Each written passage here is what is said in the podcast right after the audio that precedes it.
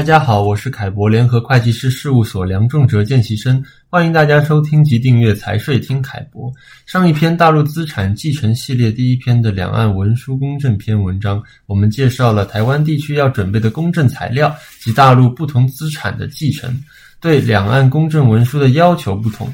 如果现在台胞继承已准备好符合大陆要求的台湾地区公证材料了。那么，大陆不动产的继承又有哪些事务要执行及留意呢？今天我们请到凯博联合会计师事务所总监梁祥贤，就台商大陆资产的继承，主要是不动产的继承事宜，跟大家做分享。贤哥您好，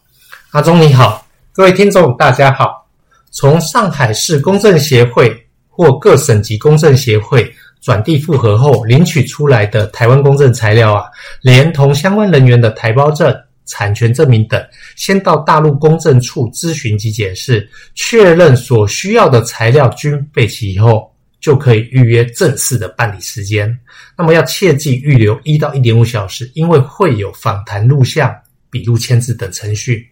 那么由于台外籍的大陆继承较为复杂，均属于涉外公证，不像大陆本地居民的资料易于查证，故各地公证处。登记或办理部门因为材料的判断相关核实可能会有不同的要求，增补材料啊，或者视频核实都会发生，所以要请大家理解。如果相关人员有新旧证件、更名、国籍、地区等变更，也需要预先提交相关材料，以利确认身份。此段环节要预留十五到三十天不等。好，可以。关注在线办理的信息进度，最后就会取得由本地公证处出具具体的继承权公证书。若是按遗嘱进行继承的公证呢，最后也会在公证事项上面加注遗嘱继承的字样作为区别。各地可能略有不同，但效力都是一样的。原来不动产继承要办理这么多的公证程序才能取得继承权公证书。是的，那么进一步请问贤哥，继承人在办理不动产继承时，还会有哪些可能的议题是需要关注的呢？呃，第一个要关注的议题是，比如曾遇到没有产证原件的情况下，不清楚各自的不动产持份比例，那么就要在办理继承之前呢，先到所属的区不动产登记中心申请调档，以便确认。另外，如产权是否有没有设定抵押，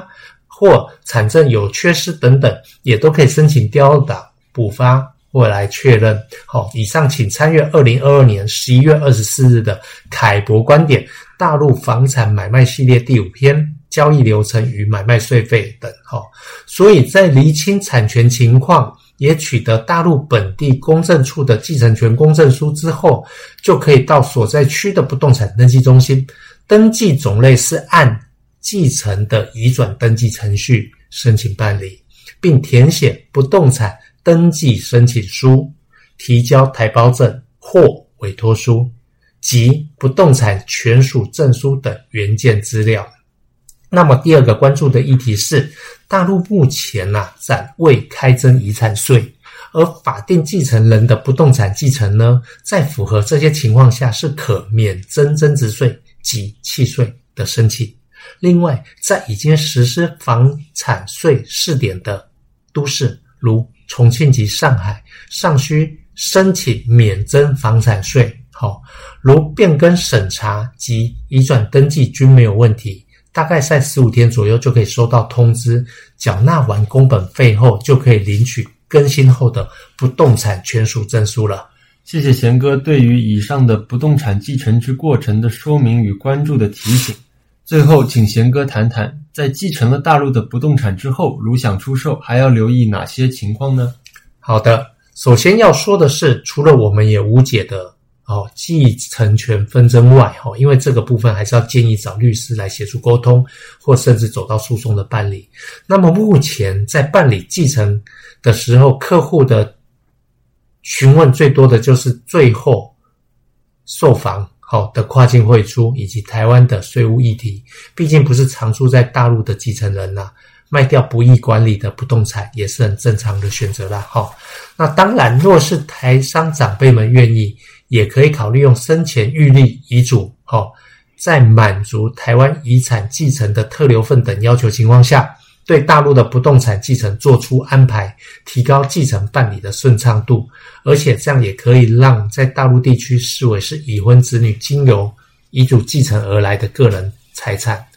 还有呢，再次强调的是，台胞的售房对外附会是不受限制的，只是需要提示继承前呐、原来的不动产取得之家人身份。比如，如果你继承的不动产是源于啊大陆籍的父母或大陆籍的爷爷奶奶、大陆籍的外公外婆的房产，那么这个继承的类型，它就是属于非居民个人继承了。大陆居民个人的境内财产，那发生了个人对外财产的转移业务，需要到不动产所在地的外汇管理局办理继承财产的转移过户会审批就可以了。再者，台胞取得大陆不动产的继承及后续的出售不动产，它所涉及的台湾遗产税及台湾的所得税议题啊。实际上是与台胞取得境内的继承跟处分是一样的，都需要留意台湾的好申报义务哦。那这个部分是可以参阅二零二三年十二月十四日的凯博观点：遗产税节税善用夫妻差额分配请求权。原来不动产继承除了过程有这些细节，继承后的出售也要留意税费与汇出的事宜。谢谢贤哥以上的说明哦。凯博联合会计师事务所将于二零二四年二月二十日至二十三日在台北、高雄、台中、桃园举办凯博新春论坛，分享两岸台商资产的传承与继承，欢迎报名参加。谢谢大家今日的收听，谢谢，拜拜。